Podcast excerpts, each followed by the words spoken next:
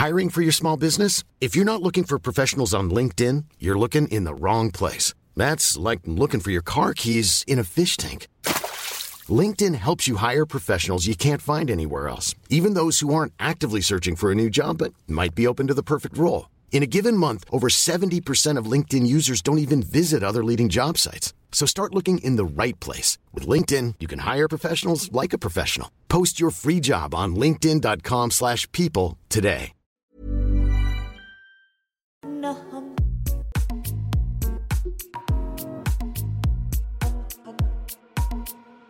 C'est puissant de rester, c'est puissant de sortir.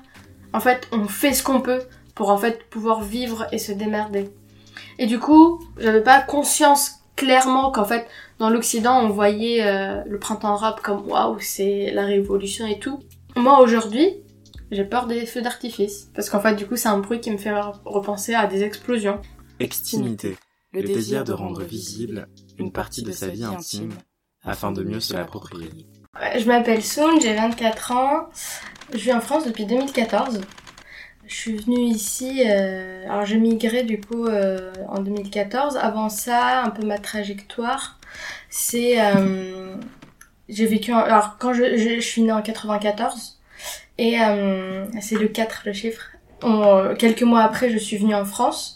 Euh, on a vécu en France avec mes parents parce que moi je suis l'aînée et mon petit frère pendant 10 ans ici à Tours. Après, euh, en 2004, euh, on est reparti dans mon pays d'origine et j'ai vécu là-bas pendant 10 ans. Et ensuite, en 2014, je suis revenue euh, en France. Et est-ce que tu peux dire justement pourquoi tu veux pas évoquer ton pays d'origine, Alors moi, je dirais toujours mon pays d'origine et d'où je suis euh, originaire et tout. Parce que du coup pour moi c'est important de pas euh, dire euh, le nom du pays même si en fait les gens ils sont pas cons. Et en fait avec quelques chiffres et tout tu pourras googler et trouver c'est quoi. Mais parce que alors enfin en fait c'est je me protège un peu. Parce que j'ai pas envie qu'on sache je viens d'où. J'ai pas envie euh, que ça me que ça me porte des problèmes, euh, notamment des problèmes administratifs du coup parce que moi je suis sur titre de séjour et euh, on sait pas en fait euh, comment ça peut déraper, aussi par rapport au travail. notamment, j'ai pas envie de me retrouver sans travail parce qu'aujourd'hui c'est mon travail qui me permet d'avoir un titre de séjour et aussi ouais, pour, pour la famille. Voilà. En parlant de ta famille, est-ce que tu veux bien nous raconter ton enfance? Alors euh, mon enfance, du coup moi j'ai vécu, euh, du coup je suis venue en France, euh, j'avais quelques mois, enfin j'étais gamine quoi, j'étais bébé et et enfance assez heureuse.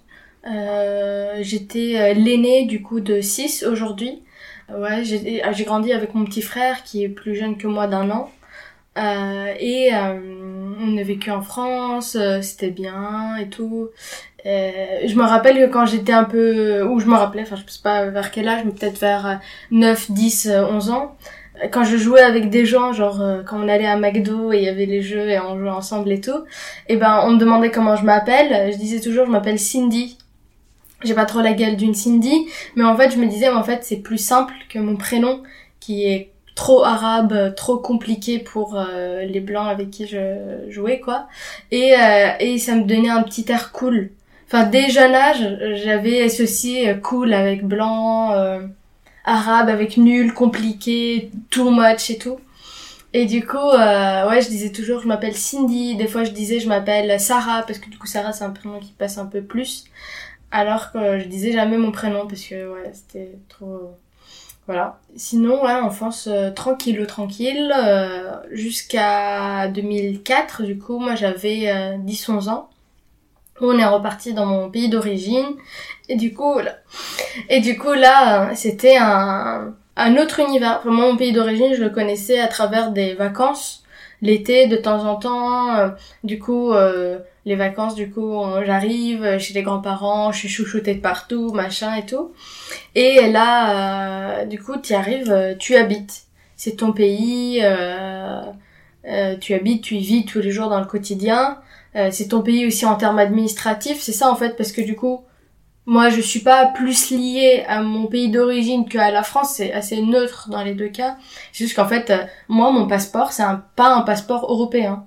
Voilà. Et ça, c'est ça en fait le, le pouvoir un peu euh, de, de ce que j'appelle dans dire mon pays d'origine et tout. Du coup, au début, c'était c'était bizarre. J'avais du mal un peu à, à me remettre dans, dans les carreaux. En plus, euh, les parents, ils ont une posture différente. Fais-moi ça, fais-moi ci, fais plus ça, fais plus ci et tout. Alors que quand on était en France, il n'y avait pas trop cette posture.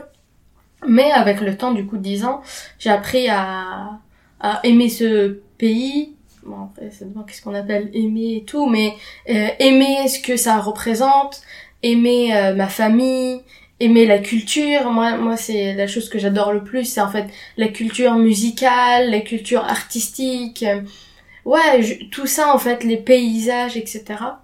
Euh, ça m'a beaucoup euh, grandi en tant que personne parce que du coup moi je suis une personne musulmane et ça a fait la personne que je suis aujourd'hui.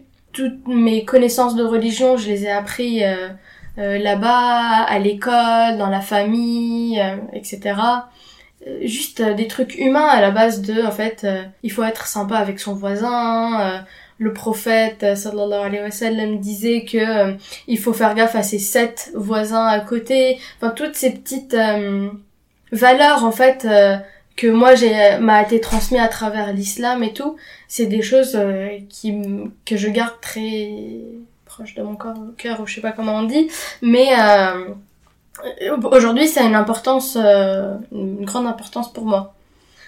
Je me suis un peu, j'ai un peu grandi un peu comme euh, entre guillemets garçon manqué.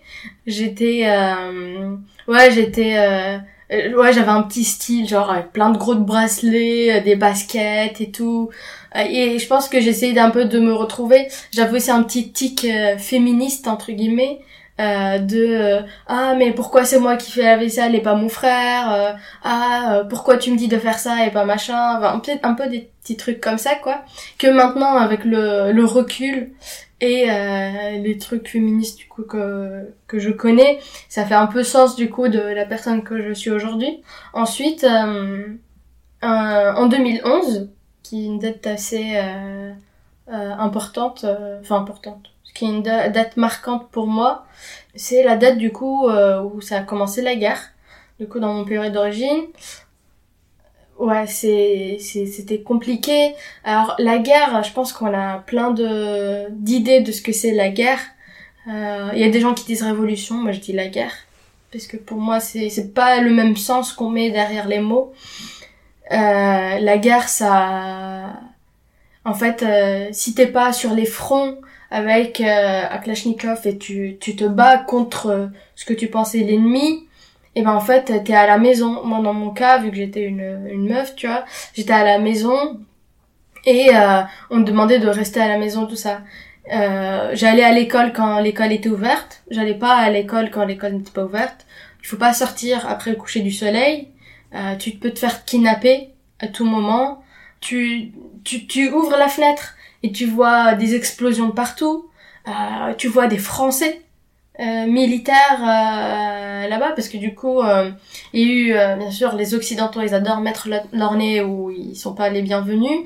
Il y avait des français il y avait des américains il y avait des blancs en fait partout dans un pays ils étaient là avec leurs fusils avec leur tenue militaire bref c'était ouais c'était intense quoi.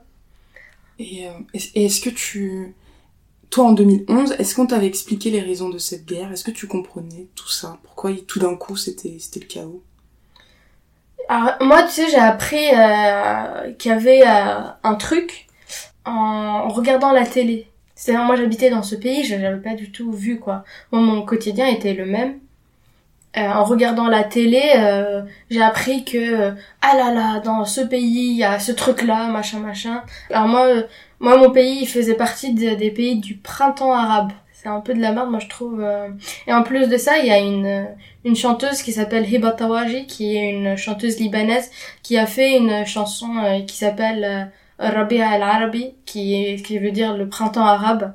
Et en fait, où elle explique, où en fait, qu'en fait, le printemps arabe, c'était juste, en fait, des du désastre quoi. Ça a tué des gens ça a tué des pays etc et en fait euh, euh, non on m'avait pas expliqué très très clairement. Alors moi ma famille ils sont pas très politiques ou plutôt pas avec nous. Ils nous en parlent pas on n'a pas on, aucun moment on nous a échangé sur ça. Pas très clair ouais. À la télé tu vois des trucs mais horribles enfin moi toujours j'habitais dans le pays euh, et euh, je voyais à la télé des choses mais en fait c'était pas du tout la réalité c'est-à-dire, il y avait des mensonges et des mensonges qui se disaient. Ils se disaient que euh, dans la rue de je sais pas quoi, il y a je sais pas quoi, il y a les forces de machin qui a explosé machin. Alors que soit c'était faux, ou soit bah, c'était en fait le NATO. Je sais pas comment ça s'appelle en français, le OTAN peut-être. Oui, l'OTAN. Voilà. Mm. Euh, qui euh, étaient là avec leur euh, avion sans pilote, parce qu'ils sont intelligents les Américains. Euh, ils ont des avions sans pilote, c'est-à-dire c'est un avion un peu genre télécommandé. Mm, mm. C'est-à-dire que si tu tapes dedans, c'est du matériel, tu vois, ils s'en foutent un peu. Et dans tous les cas, si tu tapes dedans, ça explose et ça tombe par terre, ils s'en foutent. Et voilà, ils étaient avec leur petit avion là sans pilote et ils explosaient des soi-disant endroits dangereux où il y avait des, des armes en fait ils sont cons parce qu'en fait déjà euh, c'est pas comme si tu fais tomber un fusil ou je sais pas comment ça s'appelle un, truc quelque part euh, ça va rester dans le périmètre bah non ça va dégrader aussi partout. Et en plus de ça euh, et en plus de ça euh, en fait même si en fait on fait exploser le machin en haut bah il va tomber par terre quoi. Sur des maisons et tout. Ouais tous les soirs soit il y avait du bruit du coup des boum boum boum boum des explosions ou soit en fait ouvres la fenêtre et il y a du feu la guerre, voilà, ça fait tout un, une ambiance. Ça fait, il y a des trucs que tu vois, y a des trucs que t'entends, et après ça, ça part de, à ce qui paraît, il y a ça, on a dit qu'il va faire ça, on a dit qu'il va se passer ça, machin. Et aussi, moi, pour moi, comment je l'ai vécu, j'avais quoi, euh, dans les vingtaines, euh, de 2011 jusqu'à 2014, ouais. Et en fait, ça tue l'espoir la gare. Enfin, pour moi, ce qui était le plus pire pour moi, c'est que ça tue l'espoir. À l'époque, euh, j'étais, j'étais ouais au lycée. En fait, euh, je savais pas si j'allais avoir mon bac, que ça allait servir à quelque chose. Je savais pas si j'allais pouvoir entrer en fac. Après, je suis allée à la fac. Je savais pas si en fait j'allais réussir mon année, mon semestre. En fait, ça se jouait par semestre, tu vois. Je savais pas si le lendemain j'allais aller en cours. Je savais pas que si la fac a été ouverte. Euh, je savais pas si même j'avais eu un diplôme, ça va servir à quelque chose. Si j'ai trouvé un travail, même si j'ai trouvé un travail, est-ce que je serais payée? Même si je suis payée, est-ce qu'il y a de l'argent? Parce qu'en fait, c'est ça. Parce qu'en fait, euh, les banques, elles étaient vides. Il y avait plus d'argent. En fait, il y avait plus de, de monnaie qui sortait. Tu pouvais plus retirer. Tu pouvais retirer euh, un équivalent de, ouais, de 50 euros par euh, mois ou par je sais pas. En fait, je sais pas, c'était horrible, quoi. Et du coup, qui dit guerre, dit qu'en fait les euh, les frontières elles sont fermées. Du coup, tu peux pas sortir et tu peux rentrer.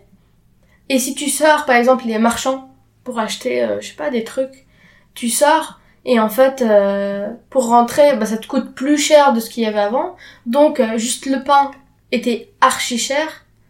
Enfin, des trucs comme ça. Et il y avait pas d'argent. En fait, c'est une, c'est une boucle. C'est une boucle. Et en fait, tu rentres dans ce truc-là tu vis euh, tous les jours, tu sais pas ça peut donner quoi, tu sais pas même après euh, si en fait euh, ton pays va redevenir un ordre. En fait, tu sais pas si demain tu vas être encore vivant. Parce que moi combien d'histoires j'ai entendu de ah bah ouais en fait elle attendait le bus devant chez elle et ça fait kidnapper. Parce que kidnapper qu'est-ce que ça veut dire? Ça veut dire on te kidnappe, une rançon ou euh, style non bah on te viole machin et compagnie donc en fait, il euh, y a plein de, trucs comme ça. C'est ça, c'est en fait euh, un constant euh, inconnu. Inconnu, tu peux pas en fait planifier des choses, tu peux pas, même pas planifier en fait juste des, trucs matériels. Euh, tu sais pas s'il va avoir du gasoil pour ta voiture. Et qu'est-ce qui a décidé ta famille ou toi à, à partir?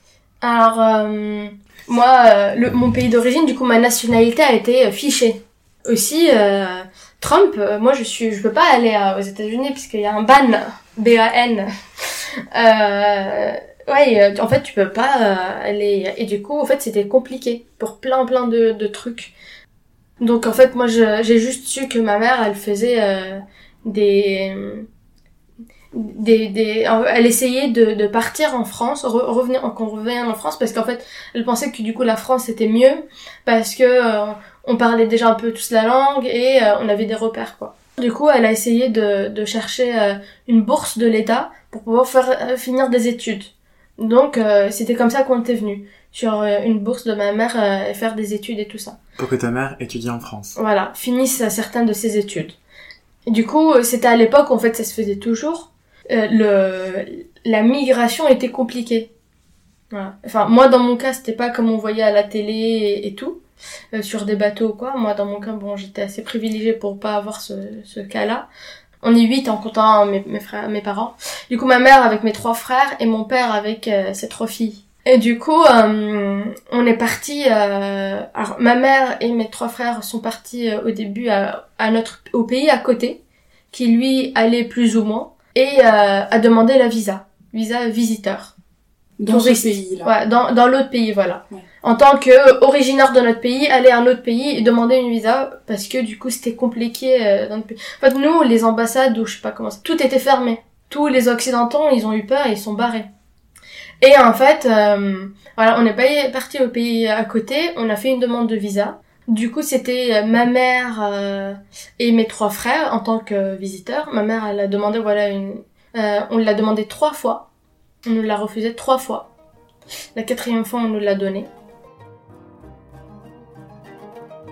لم يعرفوني في الظلال التي تمتص لوني في جواز السفر وكان جرحي عندهم معرضا لسابح يعشق جمع الصور. لم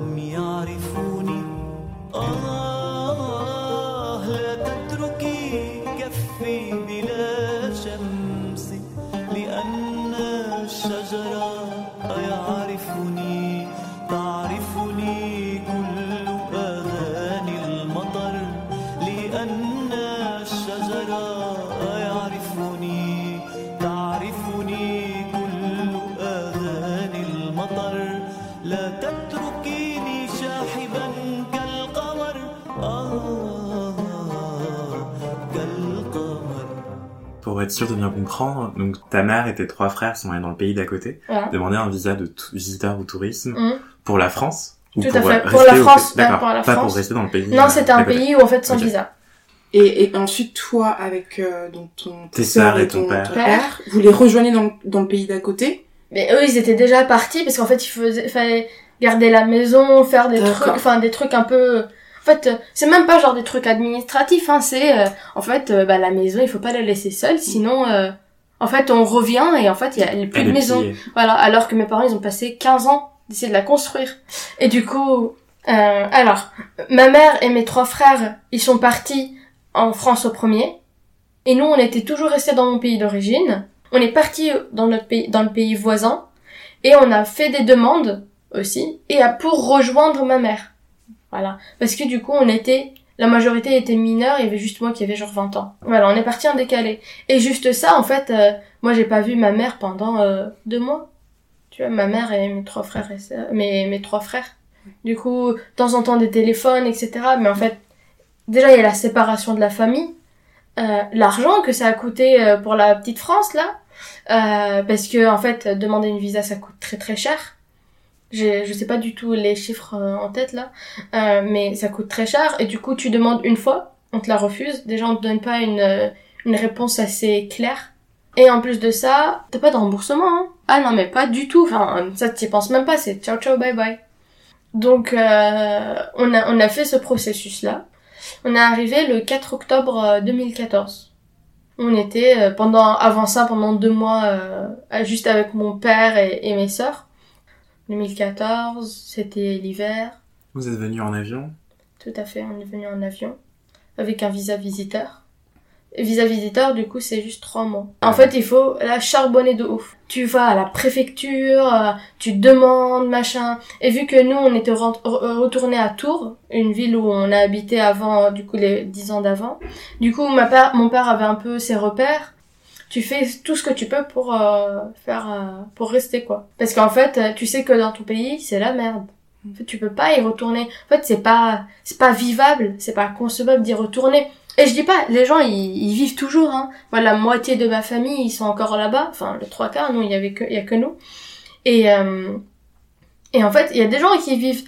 Mais, mais en fait, si tu peux partir, tu pars. Est-ce que t'as, c'était une, une possibilité d'obtenir le statut de réfugié? Et qu'est-ce que ça veut dire? À quoi est-ce que ça renvoie?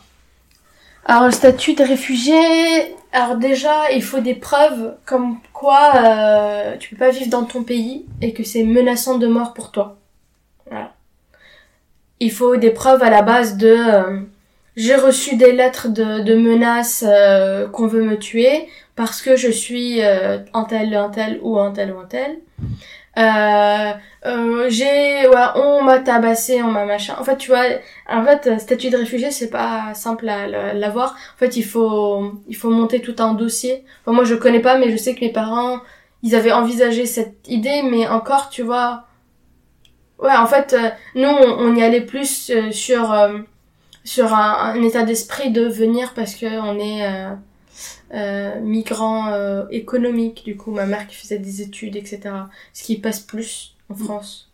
Parce qu'en fait, les, en France, euh, ils veulent pas des réfugiés. Le pays des droits de l'homme ne veut pas de réfugiés. Tout à fait. Ouais. Vaut mieux que tu sois économiquement viable, quoi. C'est ça. Moi, j'ai grandi dans un dans un milieu assez aisé, hein, dans mon pays d'origine, parce que ma mère, elle est médecin, mon père, il est maître de conf en littérature française, etc. Et, euh, et du coup, c'est tous ces, ces privilèges-là qui m'a aidé à partir de manière euh, économique, tu vois. Parce qu'ils regardent le chiffre euh, sur ton compte bancaire. En fait, mais juste là, par exemple, pour venir en France en tant que migrant étudiant, tu dois avoir, je sais pas combien de fois euh, tant de fois de ton je sais pas quoi en fait on doit tu dois prouver que tu peux vivre ici en France d'une manière indépendante il faut être riche en gros pour venir faire des études ou quoi, il faut être riche, tu vois. Et en fait, on veut pas de pauvres ici. Et moi, c'est ça, du coup, le privilège que j'ai eu. Qu'en fait, mes parents, ils avaient de la thune, quoi. Et, euh, et aussi, dans, dans ma famille, euh, euh, dire, un tel connaît un tel qui connaît un tel, machin, voilà. Du coup, ça passe plus rapidement. Donc, statut de réfugié, c'était c'était pas euh, pré en... En fait, c'était pas pensé. Ouais. Enfin, ouais, mes parents, ils l'ont pas pensé. Et, euh, et déjà, ouais, en fait, il faut des preuves, quoi. Il faut des preuves euh, qui vérifient. C'est-à-dire que eux, de leur petit bureau, ils vérifient si bien cette lettre euh, de menace, est-ce qu'elle est vraie ou pas. Et donc, du coup, quand enfin, quand vous arrivez à Tours, donc les démarches, etc., ça prend du temps. C'est très ah rapidement que vous avez le statut de, toi, du coup, t'as le statut étudiant. Tes petites sœurs qui sont elles mineures du coup, pas de statut. Du coup, sous le nom de... Enfin, ouais, t'as, t'as une petite carte de... Ça s'appelle les cartes euh, visite mineure ou je sais pas quoi. Une grosse carte comme ça avec ta tête et genre toi qui signes. voilà. Euh, non, euh, à mineur, du coup, t'es sous euh, la tutelle de tes parents. ma mère avec un statut étudiant. Mon père, toujours aujourd'hui, hein, avec un statut visiteur. Hein, parce qu'en fait, on veut rien lui donner. voilà, tous les ans, tu dois la renouveler. Et en gros, euh, tous les ans, c'est-à-dire que tu dois te prendre au moins 4 mois en avance, parce que tu dois faire une attente de 2 mois. Si tu loupes, si par exemple, euh, tu fais le renouvellement et ta carte elle est périmée, bah tu dois payer une amende. Enfin, plein de petits trucs. En fait, ils essayent de gratter de la thune comme ils peuvent. Tu vois, le système, il essaie de gratter de la thune comme il peut. Et du coup, il gratte sur euh, les personnes qui sont en galère. Donc voilà, et une fois de retour à Tours, est-ce que tu as eu un regain d'espoir? Mais c'est ce que je pensais dans ma petite tête de... Parce qu'en fait, quand t'es hum, pas occidentaux, quoi, quand t'es racisé dans ton pays, quoi, on idéalise l'Europe. Enfin, c'est vrai ce truc-là. Hein. L'Europe, c'est magnifique. Moi, j'ai grandi, hein, j'ai été élevée sur... Regarde, c'est européen, mais attention, c'est européen, ils étaient blancs et aux yeux bleus, hein. Après, t'avais une famille, j'imagine, très francophile, si t'avais un père qui était maître de conf en littérature? Mais je, en fait, euh, je sais pas, moi, moi c'était peut-être pas comme ça que j'ai, j'ai, j'ai grandi. Enfin, moi, c'était plus par, euh, moi, ma mère me disait toujours une phrase, elle me disait, ces occidentaux, bien sûr, il faut, en fait, moi, j'accentue que, en fait, les occidentaux, ils sont blancs dans, dans, dans ce que ma mère dit. Mm. C'est, euh, ces occidentaux-là, ils sont, euh, il leur manque juste euh, dire qu'ils sont musulmans parce qu'ils sont parfaits, c'est des humains parfaits. Ils sont propres, ils sont corrects, ils sont à l'heure, ils sont, ils sont honnêtes, ils sont plein de trucs comme ça, tu vois. Euh, mais en fait, juste s'ils étaient musulmans, c'est voilà, c'est ce qui leur manque. C'est ces êtres humains parfaits, tu vois. Et moi, j'étais grandi avec un peu, enfin pas grandi, mais il y avait un peu ce, ouais, ce, ce sous-discours qui était là. Mais en même temps, il faut pas trop être occidentaux pas de tatouage, pas de piercing, rester dans le machin, tu vois. En fait, il faut que, il faut prendre, ma mère elle me dit toujours aujourd'hui, elle me dit, il faut prendre les trucs positifs de ce qui nous montre, mais pas les trucs négatifs. Du coup, est-ce qu'elle pense est négatif, quoi? Donc, euh, ouais, en, fait, euh, tout le monde, en fait, euh, idéalise l'Occident, enfin tout le monde. Et, et même, c'est intéressant parce que le mot étranger, en, arabe, c'est ajnabi, et moi, j'ai pas du tout été élevée avec une connotation négative de, du mot étranger. Au contraire, c'est une connotation très positive. Enfin, tu fermes tes yeux, tu dis étranger en arabe, c'est euh, quelqu'un de blanc aux yeux bleus, cheveux blonds, intelligent, machin tout. Tu dis étranger en France, tu vois des migrants, quoi. Donc, euh, et, et, même juste euh, la connotation du mot est totalement différente. Donc, euh, la perception... Et bien sûr, ça, ça vient de la colonisation et tout. C'est pas du tout pour bâcher les gens du Sud. Hein. Au contraire, c'est c'est tout, c'est tout ce... je sais pas comment on peut l'appeler, la merde de l'Occident. Cet imaginaire-là. Donc, j'arrive à Tours 2011, j'apprends le français, etc septembre, l'école, je m'inscris dans, dans un truc. À moi, dans mon pays d'origine, j'avais fait de la médecine. Je reviens ici, on me dit que médecine c'est mort, il faut refaire tout dès le début. J'avais fait l'année, un équivalent d'année de, passesse hmm. et euh, un semestre en dentaire. Et après, je suis venue en France. Je m'oriente vers un domaine euh, technique, électricité et électrotechnique.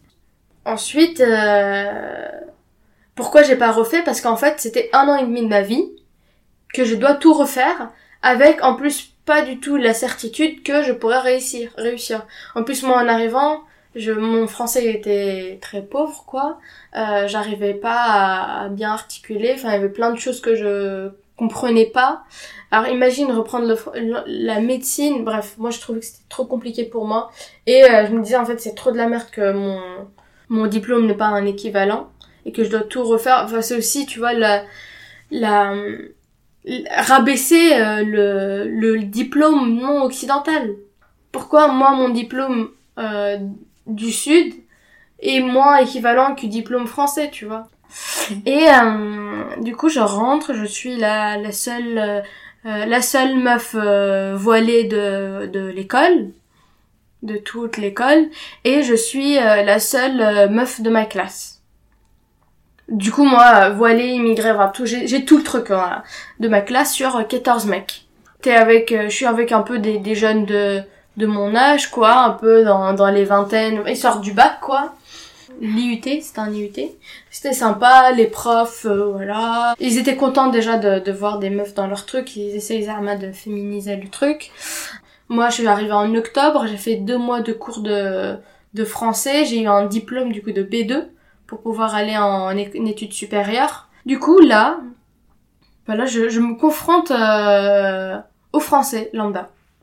Je me confronte euh, au, euh, au petit mec, un fils d'ingénieur, euh, machin machin, qui me dit alors euh, t'as fait tes papiers hein, parce que là hein, il faut que tu aies tes papiers hein, parce que interdit. Hein. Moi dans mon cas j'ai pas eu l'hypersexualisation euh, d'une meuf arabe, machin machin, beurette et tout. Au contraire moi j'étais là t'es une chaise. Moi on me disait non non enfin Soun elle est pas une meuf tu vois. Tu vois il y avait tout ce truc là. Moi on me on me considérait pas comme je sais pas comment. Ouais, on me disait souvent ça. Ah, mais non, mais toi, t'es pas une meuf, t'es, t'es toi, quoi. L'effet voile, enfin, dans mon expérience, l'effet voile, ça, ça tue. Euh, t'es ouais, t'es, t'es une chaise, t'es une merde, ou euh, t'es une femme de ménage, ou voilà, des trucs un peu comme ça, quoi. On prenait pour une femme de ménage dans l'IUT Non, non, non, ah. non, parce que j'étais ah jeune. mais euh, on, on, par exemple, quand on devait ranger, on me filait le balai. Mm. Ouais, ouais. Mais après, j'avais une grande gueule, du coup, euh, j'essaie de... de faire avec. Euh, des trucs méga racistes. moi je me rappelle euh, très très très euh, clairement euh, de, de ce camarade de classe, ce connard, qui me disait, avec qui j'attendais le bus pour rentrer chez moi, il me disait, tu sais, nous on n'aime pas les gens comme toi. Je comprenais pas, je dis c'est-à-dire, ouais ouais on vous aime pas. Pourquoi vous rentrez pas chez vous? T'es en mode, ok, je viens d'arriver, merci, au revoir. Vraiment c'était, il y avait, ouais des petits trucs comme ça, bref. Euh, les profs, des fois, il y avait une prof, elle, se croyait drôle, elle me disait « T'as un truc sur la tête !» Je voulais vraiment la faire, celle-ci, hein. oh mon dieu, mais le respect, quoi. plein de petits trucs comme ça. Mm. Moi, une anecdote que je raconte toujours, et c'était là où, en fait, ça m'avait frappé. Euh, donc j'arrive en France, euh, je découvre le meilleur truc qui s'appelle acheter sur internet et livrer jusqu'à domicile. Voilà, je découvre ce truc-là, c'est trop génial. Donc je vais sur un petit site, je trouve un, haut qui me plaît, je l'achète. Il me le fait livrer chez un tabac. Donc euh, tic tic tic, j'arrive au tabac et euh, une vieille blanche, conne, qui me dit euh, bonjour. je dis bonjour, je viens pour reprendre un colis. Donc mon français, un peu contexte, je viens d'arriver, hein, ça faisait quelques mois que j'étais en France. Mon français toujours un peu cassé et je lui dis bonjour, euh, je viens pour prendre un colis, machin. Elle me dit pièce d'identité. À cette époque-là, j'avais toujours pas de titre de séjour, j'avais mon passeport. Mon passeport, du coup, qui est écrit qu'en arabe. Tu vois? Et, et, juste la dernière page de l'autre côté, c'est écrit euh, mon nom, mon prénom en français, quoi. Et du coup, je lui tends mon passeport, un peu naïvement, euh, sans lui ouvrir la page, elle me dit, elle le fade comme ça, elle me dit, c'est quoi ce truc-là? Moi je comprends pas votre langue, euh, donnez-moi un truc, euh, un truc valide. Du coup je lui dis, ah non mais en fait c'est la dernière page. Moi j'étais un peu, je me sentais un peu bizarre en fait dans cette situation-là. Je dis, ah non c'est écrit ici en anglais dernière page. Elle me dit, ah non non non, moi montrez-moi comment vous êtes rentré en France, votre visa, je vais l'avoir maintenant. Et montrez-moi ce truc-là, moi je veux vérifier que vous êtes bien ici légalement. Et moi sur. C'est pas son rôle. C'est pas son mais, rôle. Mais en fait, mais ça, tu vois, moi je l'ai appris plus tard que c'était pas son rôle à faire ça et qu'elle avait pas le droit. Mais en fait, moi je savais pas. Je savais pas qu'en fait c'était. Moi je pensais ah mais en fait euh, si une française elle a, elle a le droit de me demander qu'est-ce qu'elle veut, tu vois. Moi je suis une sous-merde ici, tu vois. Et du coup, euh, du coup je lui montre mon visa.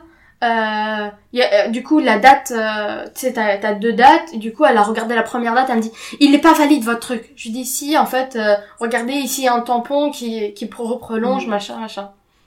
elle m'a dit, ok. Elle me dit, la prochaine fois, vous venez avec un truc français. Et elle m'a donné mon colis et elle est partie. Et je m'en rappelle. Et en fait, je tremblais en sortant de ce tabac parce qu'en fait euh, je comprenais pas ce qui vient de m'arriver et c'est que c'est après que j'ai compris qu'en fait c'était pas de son fucking rôle de me demander ça et qu'en fait elle a pas le droit en fait j'aurais pu juste lui dire donne-moi mon colis et ferme ta gueule connasse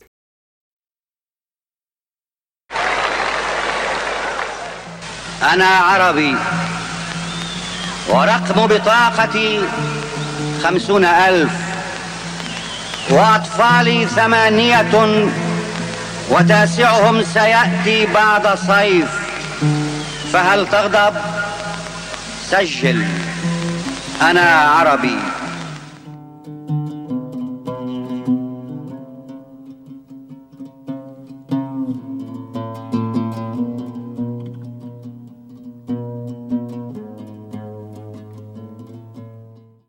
C'est des anecdotes, mais en fait, qui m'ont arrivé pendant longtemps jusqu'à que je comprenne en fait ce qui se passe. Et il y avait un battement de deux ans à peu près, tu vois, de euh, ouais, de 2014 jusqu'à 2016 où en fait il y avait plein de petits trucs chelous comme ça qu'en fait même mon cerveau a supprimé tellement je m'en rappelle pas.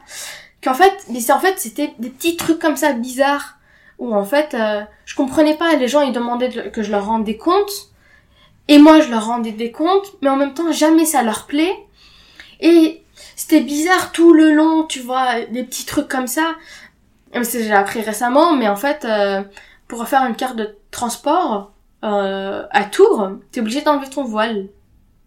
Alors qu'ils sont pas, c'est interdit. C'est une entreprise privée mhm. et ils sont pas, ils ont pas le droit de me demander d'enlever mon voile. Et c'est bizarre, mais ça en fait, ils demandent. Euh, en plus, euh, c'est des connards parce qu'ils te demandent, ils te, ils te prennent en photo sur le guichet, tu vois. Et du coup, il dit, est-ce que vous pouvez enlever votre foulard? Direct comme ça devant tout le monde sans euh, et du coup si toi t'as pas l'habitude de sortir sans foulard, ce qui est mon cas, enfin était mon cas puisque du coup je suis obligée de l'enlever pour le travail, mais euh, euh, ce qui est mon cas, et eh ben en fait tu te sens dénudée. Enfin je sais pas comment expliquer, mais Mm. mais en fait ouais on me demande de me dénuder devant une personne. Alors, ton consentement on s'en branle en fait. euh, ouais juste enlève ton foulard, c'est un ordre quoi, Mm. pour qu'on te prenne en photo. Et c'est là où c'est arrivé le milieu militant pour moi. Merci Facebook. Et en fait, euh, et c'était là où en fait je commençais à mettre des mots sur des sentiments, des mots sur des situations, des mots sur des actes, tu vois, il y avait plein de choses comme ça. Et le milieu militant, ouais, ça m'a beaucoup aidé. Et c'était euh, un moment en 2016 où en fait, euh, du coup, euh, le blog d'Alma avait publié une, une annonce pour pour le camp d'été des coloniales qui s'est fait en août euh, 2016 et je me suis dit euh, que j'aimerais bien euh, y aller. Mais j'avais peur. J'avais peur du coup que euh, ça soit trop un truc euh, soit dit entre guillemets radical euh, que euh, on, on, on découvre que je suis allée à ce truc là qu'on me retire mon titre de séjour. Enfin moi c'était ma peur. Enfin toujours hein. Euh, mais en fait ma peur c'est que en fait je fasse un truc qu'on me retire mon titre de séjour et qu'on me dit dégage Ouais, parce qu'en fait, ce que ça implique, c'est euh, si on te dit de, te casser, en fait, tu vas où? Tu vas dans ton pays euh, d'origine qui est en guerre, euh, où en fait il y a rien, où en fait moi les études que j'ai fait aujourd'hui, j'ai un travail, je pourrais pas du tout le faire là-bas parce que c'est spécifique à la France. Moi, moi, je suis une personne queer, donc en fait là-bas c'est enfin un mariage entre guillemets homo c'est peine de mort. Donc en fait euh, mais en fait oui tu vois t'as pas euh, c'est pas en fait c'est même pas envisageable. Moi j'y réfléchis même pas. Et du coup en fait je fais tout pour rester ici. Et oui je bâche la France mais en fait en même temps j'ai envie d'y rester. Parce qu'en fait c'est ici où moi je peux je peux vivre. Vivre comme moi je le souhaite du coup. Le camp d'été des coloniales c'était trop trop ouf pour moi. J'y suis allée seule avec moi, ma petite personne. Euh, je suis sortie avec plein de, d'entre guillemets, potes. J'ai connu plein de gens, découvert plein de choses, j'ai appris, appris, appris beaucoup, beaucoup de, de choses. Ouais, ça m'a ouvert les yeux. C'est un truc de ouf. Je me suis connectée, euh, reconnue sur plein de trucs.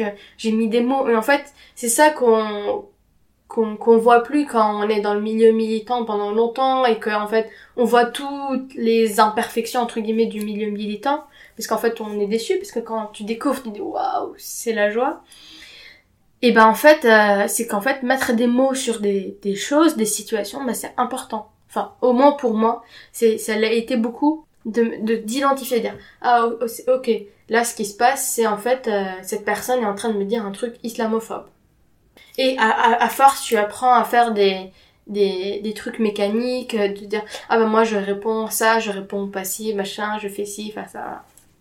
Par exemple, la question que toute personne raciste a déjà eu dans sa vie, d'où tu viens?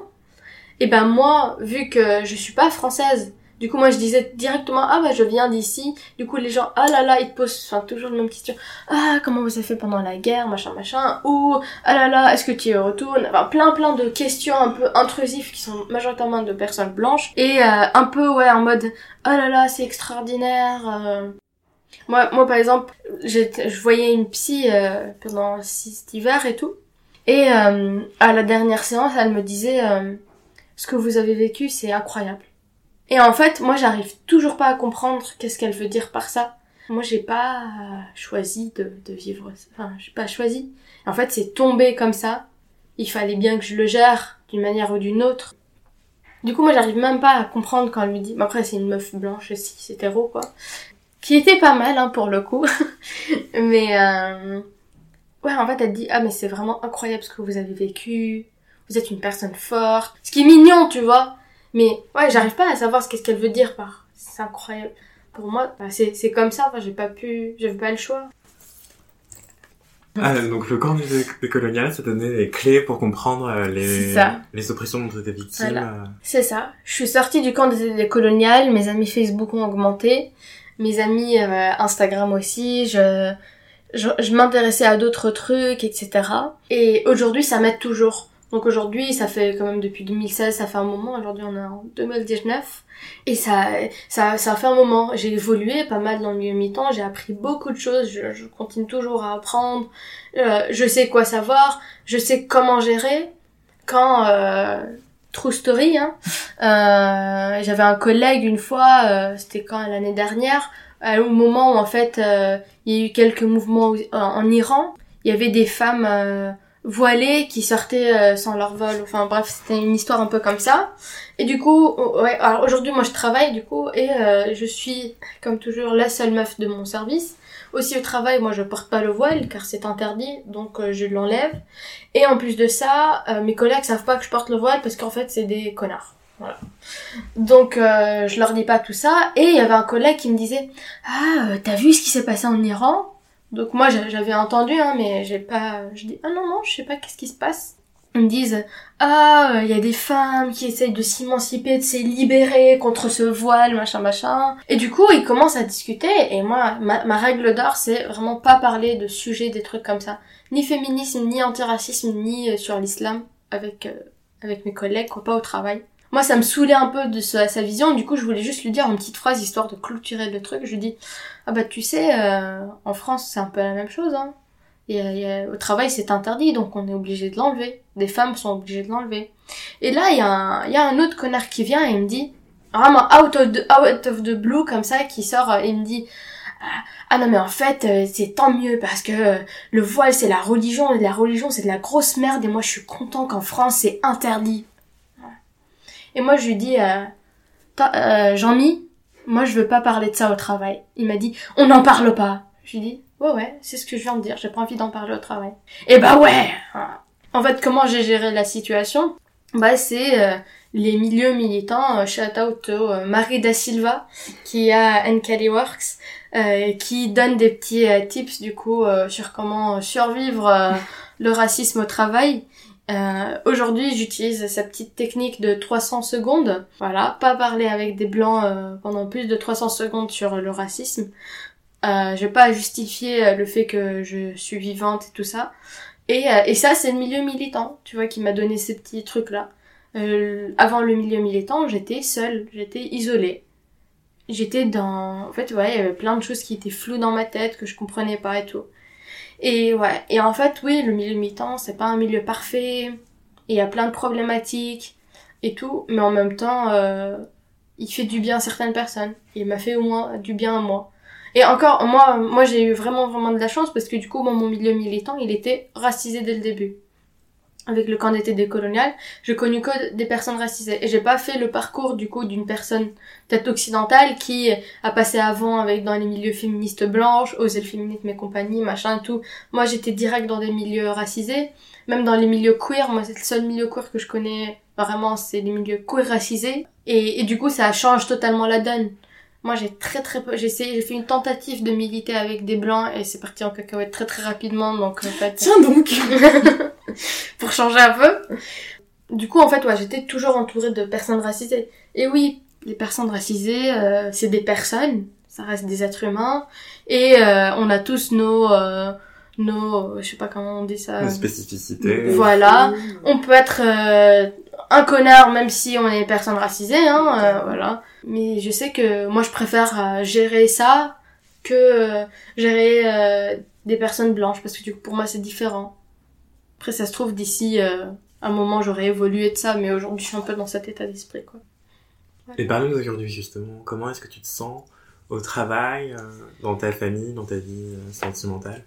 Au travail, ça va, j'ai un peu... Voilà, j'habite dans un trou du cul quelque part en France avec que des blancs et tout et c'est vraiment très pesant pour moi donc je déménage bientôt vers la capitale je sais qu'en Ile-de-France, moi, c'est plus... C'est, ouais, en fait, t'as plus de ressources, t'as plus de, de gens. Je pense que dans mon immeuble, je suis la seule racisée, quoi. Euh, au travail, voilà, tu vis euh, le jour pour jour, c'est un, un truc qui me fait manger. Enfin, pas, pas plus, voilà, qui me, qui me donne des papiers.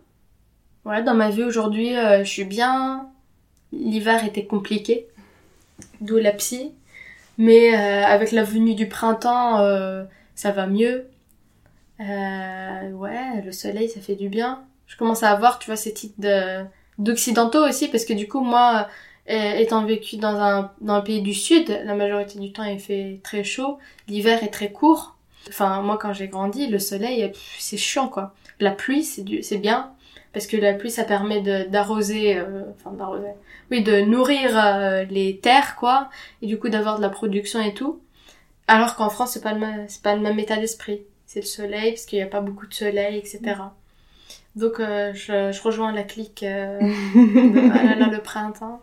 Je me marie cet été. Je suis très heureuse, très amoureuse. Euh.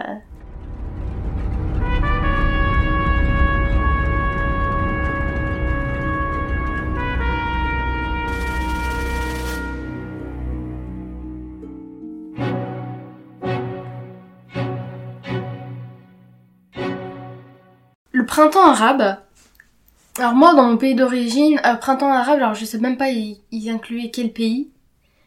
Mais euh, c'était un peu euh, c'était peut-être euh, Égypte, Tunisie, Libye, Syrie, je je sais pas quel d'autres pays. Donc en fait d'une manière les occidentaux, ils le voyaient comme ouais, la révolution et tout. Je pense à l'intérieur, c'est différent. Ça dépend t'es dans quel clan. Enfin moi dans mon cas, c'était comme ça, je pense. Je parlais que de moi. Mais en même temps, aujourd'hui, moi, je vois même les personnes qui étaient contre la personne qui ont fait la révolution, enfin le président du coup, et ben en fait, ils regrettent. C'est un peu un, regret. C'est parce que du coup, c'est aujourd'hui dans ce pays, c'est c'est la mort. Il y a en fait, il y a un mot en arabe qui s'appelle c'est le damar et en fait, je sais même pas comment ça se dit en français, mais c'est genre le le chaos, c'est c'est détruit de partout. C'est en fait euh, la catastrophe. En fait, euh, il y a des endroits, il euh, y a rien. Il y avait des maisons, il y avait des choses, il y a rien aujourd'hui. Il y a et en fait c'est ça le truc. C'est pour ça que moi j'accentue et je dis la guerre parce que pour moi c'est en fait la guerre c'est ce que ça produit. La guerre ça produit euh, des morts. Moi dans ma famille j'ai deux oncles qui sont morts. Ils sont sortis, enfin les deux frères de mon père, les deux petits frères de mon père, sont sortis de chez eux parce qu'on leur a dit qu'en fait on venait nous attaquer dans un village euh, ils sont sortis, ils sont plus revenus. Et trois mois plus tard, on a appris qu'ils étaient morts le jour même. Un mort mort tué. Et en fait, euh, ça c'est des choses, en fait, euh, c'est la guerre. Et, et la révolution, euh, et en fait, ça n'a pas abouti pour moi. Parce qu'en fait, aujourd'hui, le, pays est encore en, merde. Et, et, je dis ça, et je suis privilégiée, j'habite dans l'Occident, j'ai un travail et tout et je suis pas encore dans le pays moi. Et j'aurais pu rester, hein. C'est pas du tout une manière pour dire que les gens dans le pays, c'est des pauvres et c'est des victimes. Enfin, il faut pas avoir non plus un, un regard euh, victimaire, je sais pas comment le dire, hein, mais, mais en fait, euh, c'est puissant de rester, c'est puissant de sortir.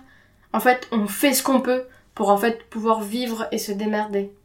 Et du coup, moi je, moi j'ai, du coup j'ai un peu, enfin, j'avais pas conscience clairement qu'en fait dans l'Occident on voyait euh, le printemps arabe comme waouh c'est la révolution et tout.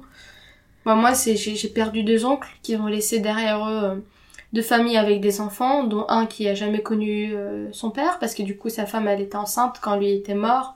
C'est trois mois d'incertitude, trois mois de recherche. Mais tu recherches où? Il y a même pas d'administration à ce moment-là.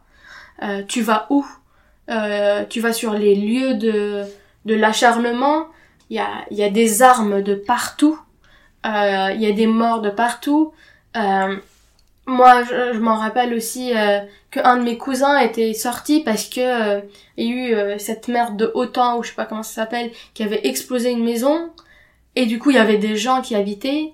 Et en fait, bah, mon cousin, il faisait, parce qu'on les a appelés, en fait, en fait, on appelle du renfort. Venez, il y a cette maison qui vient d'être explosée. Du coup, là, t'es là, tu ressors des, des bras des moitiés de corps, en fait. Et c'est ça la guerre. C'est ça, c'est en fait euh, pas savoir si tu vas vivre, pas savoir si si tu vas manger. Moi aujourd'hui, j'ai peur des feux d'artifice. Parce qu'en fait, du coup, c'est un bruit qui me fait repenser à des explosions. C'est, en fait, ça, je me sens pas bien, quoi. Je me sens pas bien quand il y a des feux d'artifice. C'est, c'est un bruit qui n'est pas très serein pour moi, quoi.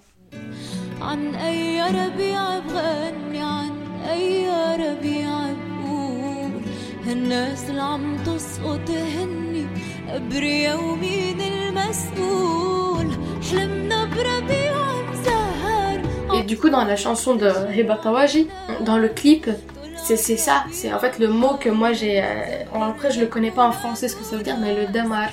Damar, ça veut dire.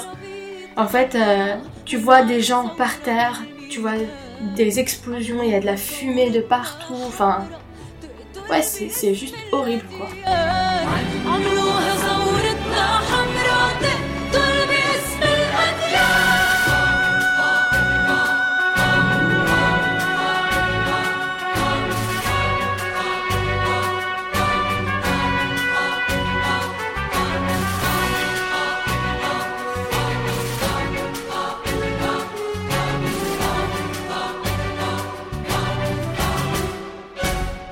Et euh, est-ce que d'ailleurs tu penses que tu souffres de stress post-traumatique ou ce genre de choses?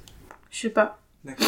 Je sais pas, et en fait, euh, par exemple, avec euh, ma, ma psy, là, elle essayait de gratter, parce que c'est un peu le rôle d'une psy, tu, elle, elle essaye de gratter et tout. Moi, je, comme beaucoup, beaucoup, beaucoup de, de, de personnes assignées femmes à la naissance ont été euh, abusées sexuellement d'une manière ou d'une autre dans sa vie. Du coup, je suis partie du lot, et... Euh, et en fait, voilà, elle essayait de gratter ce truc-là et elle me disait qu'en fait, euh, je suis renfermée sur moi-même, machin, machin. Le fait que moi, je suis refermée sur moi-même, ça m'aide à affronter le, le day by day, le jour par, pour jour, en fait. euh, Est-ce qu'on est vraiment obligé de gratter, tu vois, et d'essayer de, de découvrir ce truc-là? Moi, aujourd'hui, je vois pas l'intérêt. Est-ce que je me pose la question si j'ai du PST, c'est ça Non, Mm. comment PTSD. PTSD, voilà. Je sais pas. Est-ce que, est-ce que, en fait, est-ce que ça va m'apporter quelque chose de savoir Je sais pas. Ouais, je préfère, en fait, peut-être je préfère pas y réfléchir. Et juste, euh, je fais ce que je peux avec euh, ce que j'ai. Je vis tous les jours. Alhamdulillah, j'ai, je suis en bonne santé. J'ai une famille, j'ai des proches qui m'entourent, j'ai des, une personne euh, que j'aime et, qui m'aime, avec qui on va construire une vie. J'ai, un travail, j'ai un toit, j'ai de quoi manger. Et pour moi, c'est ce qui, ce qui est le plus important. C'est ce qui est le plus important pour moi aujourd'hui.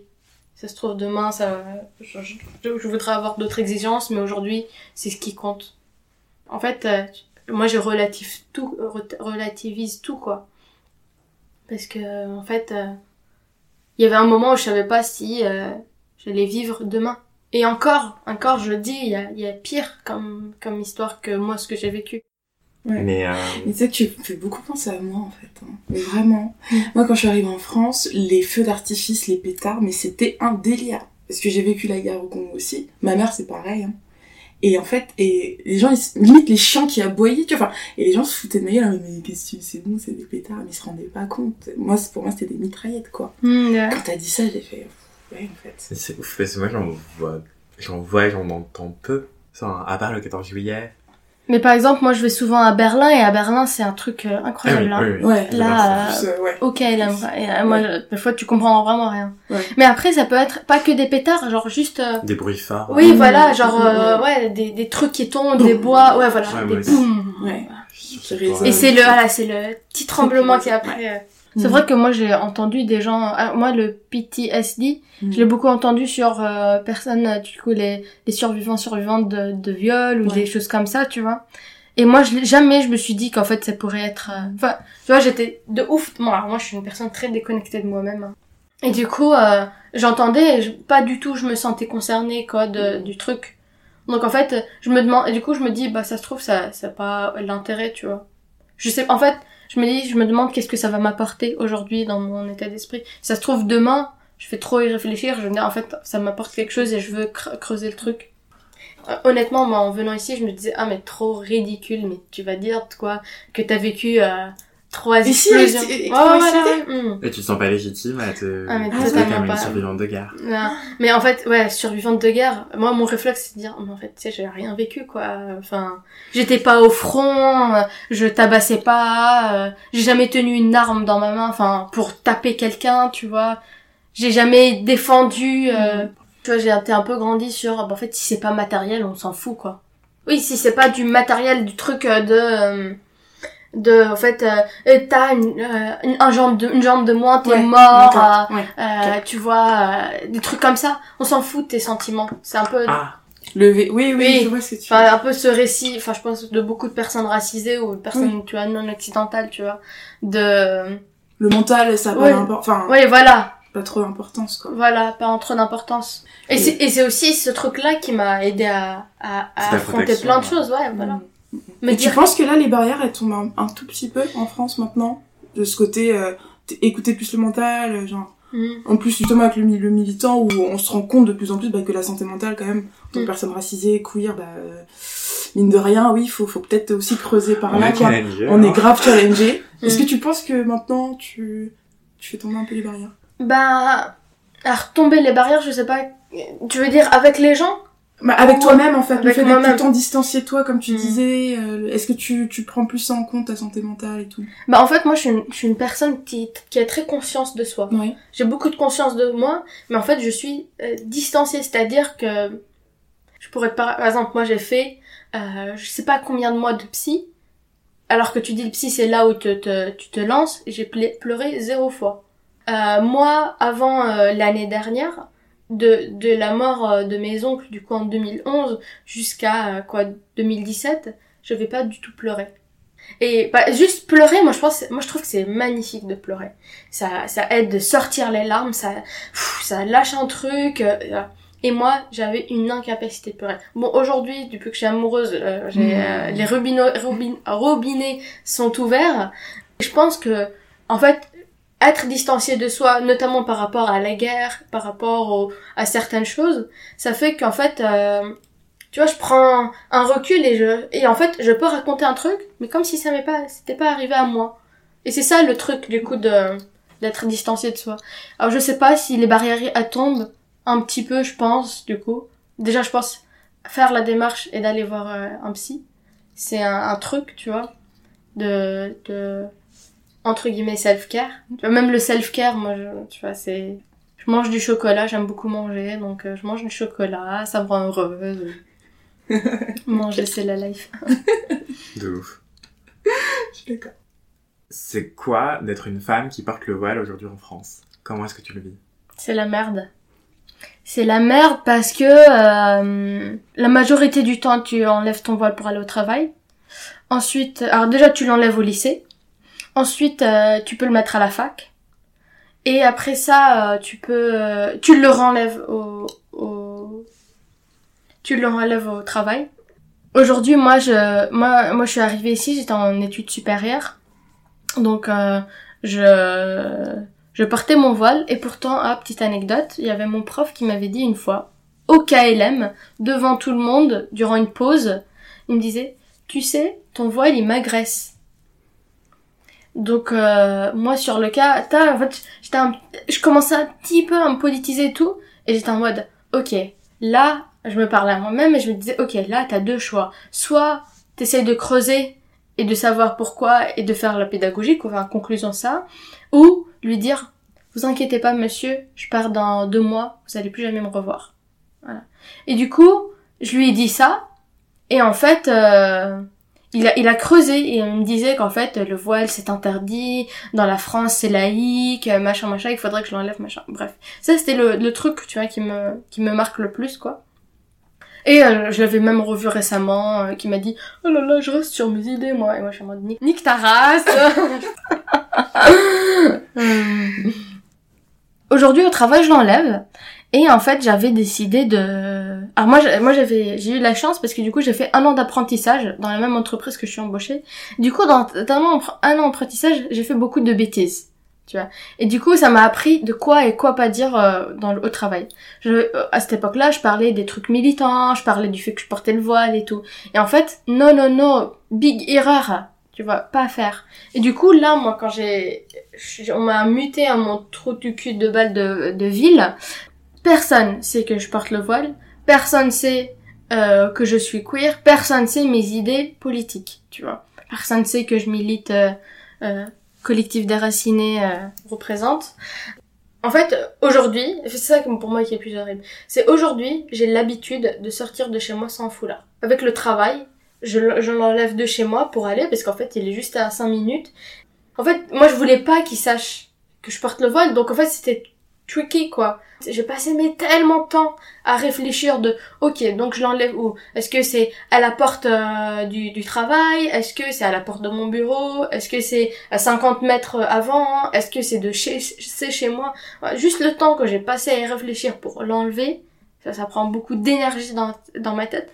Aujourd'hui moi je suis deux personnes personne au travail, mais même sans mon voile, du coup, j'ai une attitude différente sur comment je me comporte, comment je m'habille, comment je, je, parle et tout. Avec mon voile, j'ai toute une autre attitude que, que j'ai, quoi. Et, et même aujourd'hui, moi, je suis arrivée en France, je portais le voile d'une manière classique, du coup, euh, enroulé euh, sur le, le, visage. Bon, ça c'est un podcast, du coup, je peux en montrer par les gestes.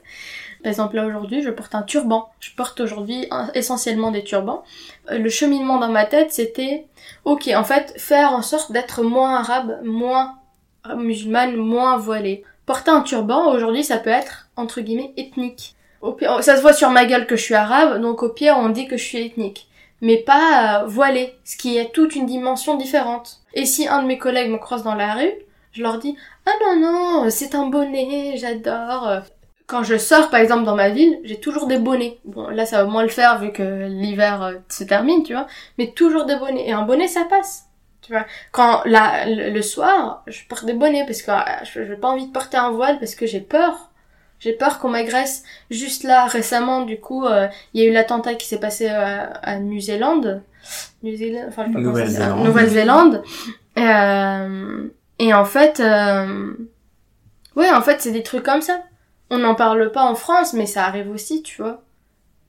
Et mais moi par exemple, j'ai je vais souvent à Berlin et en fait à Berlin, là-bas, j'ai je me sens plus libre de faire le choix de quel voile que je peux porter parce que là même si je veux porter d'une manière classique, il y a toujours ce petit truc à l'intérieur de moi qui dit franchement, mais un turban était tranquille quoi. Il y, y, a ce truc là. Et en fait, à Berlin, vu que tout le monde, toutes les meufs qui portent le voile là-bas, le porte comme ça, d'une manière classique enroulée, voilà, et ben en fait, tu te fonds dans la masse. Et, du coup, c'est rafraîchissant. Et ça se trouve, peut-être je dis ça parce que du coup, j'ai un point de vue extérieur de Berlin, mais au moins c'est ce que ça me procure, la différence du coup entre être en France et encore, tu vas peut-être à Paris, où il y a plus de, de mixité, de plein de choses, et c'est différent, mais je sais que moi, dans mon trou du cul de, de, de ville, là où j'habite, c'est pas du tout le cas tu vois. Mm. T'es la seule voilée euh, dans la rue, peut-être. Je sais pas si les gens se rendent compte, je sais même pas si l'État, bon, il s'en branle, mais euh, ouais. Qu'est-ce qui te donne de la force aujourd'hui? Euh, Allah, Dieu, la religion, euh, ça m'aide beaucoup. Ça m'aide beaucoup croire en un être supérieur, une force divine. Ça m'aide beaucoup euh, savoir qu'en fait euh, il y a une force divine qui existe en haut et euh, qui me protège. Moi, j'ai, passé des fois euh, minuit à parler avec Allah, à, discuter, comme si c'était euh, comme si c'était un être humain à côté de moi, et ça me ça m'aide, ça me réconforte. Je parle à Allah avec la langue qui me vient. Moi, j'ai ma langue maternelle c'est l'arabe. Je parle le français et j'ai fait mes études en anglais. Donc pendant un moment, tu sais, on, a une, voix de, de, de pensée, je sais pas comment dire, mais genre ta voix intérieure, voilà. Moi, pendant longtemps, c'était l'anglais. Et du coup, ouais, du coup, des fois, je fais des phrases euh, composées et, et je parle comme euh, comme ça sort. Ça m'aide, ça m'aide de savoir qu'en fait, euh, il y a il y a une un plan, ouais, un plan pour moi que ça va bien se passer. Moi, je crois en happy ending. Moi, c'est je vis pour ces films-là. voilà. Et et bien sûr mon, mon cercle petit qui est mon soutien. Et alors, euh, Soun, du coup, la dernière question. Est-ce que tu t'es déjà sentie majoritaire? Ouais, pendant, pendant 10 ans. Du coup, dans mon pays d'origine, je me suis sentie majoritaire, euh, voilà. Et c'est ça que du coup je remarque entre euh, moi et euh, les personnes que je connais qui sont occidentales, qui ont été minoritaires dans un contexte tout blanc, moi, j'ai pas ce truc-là. Du coup, ce qui fait que moi, je suis pas du tout timide. J'ouvre beaucoup ma gueule. Parce qu'en fait, du coup, c'est comment j'ai été élevée. Parce que moi, j'étais la norme. La norme, tu vois. Bon, après, ça se trouve que je, je, suis queer, du coup, moins. Mais à ce moment-là, moi, j'avais pas du tout conscience. En revenant ici, je me suis sentie une petite merde. Et, euh, et maintenant, euh, au travail, je me sens minoritaire. Enfin, dans ma, dans ma vie de tous les jours, je me sens minoritaire. Mais dans mon petit cocon, je me sens majoritaire. C'était Extimité, le récit de la conscientisation et de la déconstruction de personnes minorisées. Retrouvez-nous un dimanche sur deux sur Apple Podcast, iTunes, Spotify, SoundCloud. Pensez à nous mettre 5 étoiles et plein de commentaires. S'il vous plaît, merci. Le générique était un extrait du morceau Tonabi de l'artiste Persian Empire. How would you like to look five years younger? In a clinical study, people that had volume added with Juvederm Voluma XC in the cheeks perceived themselves as looking five years younger at six months after treatment. Look younger, feel like you. Add volume for lift and contour in the cheeks with Juvederm Voluma XC. Reverse signs of aging by adding volume to smooth laugh lines with Juvederm Volure XC. For important safety information and to find a licensed specialist, visit juvederm.com. That's J U V E D E R M.com. Not for people with severe allergic reactions, allergies to lidocaine, or the proteins used in Juvederm. Common side effects include injection site redness, swelling, pain, tenderness, firmness, lumps, bumps, bruising, discoloration, or itching. There's a risk of unintentional injection into a blood vessel, which can cause vision abnormalities, blindness, stroke, temporary scabs, or scarring. Talk to a licensed specialist to find out if it's right for you.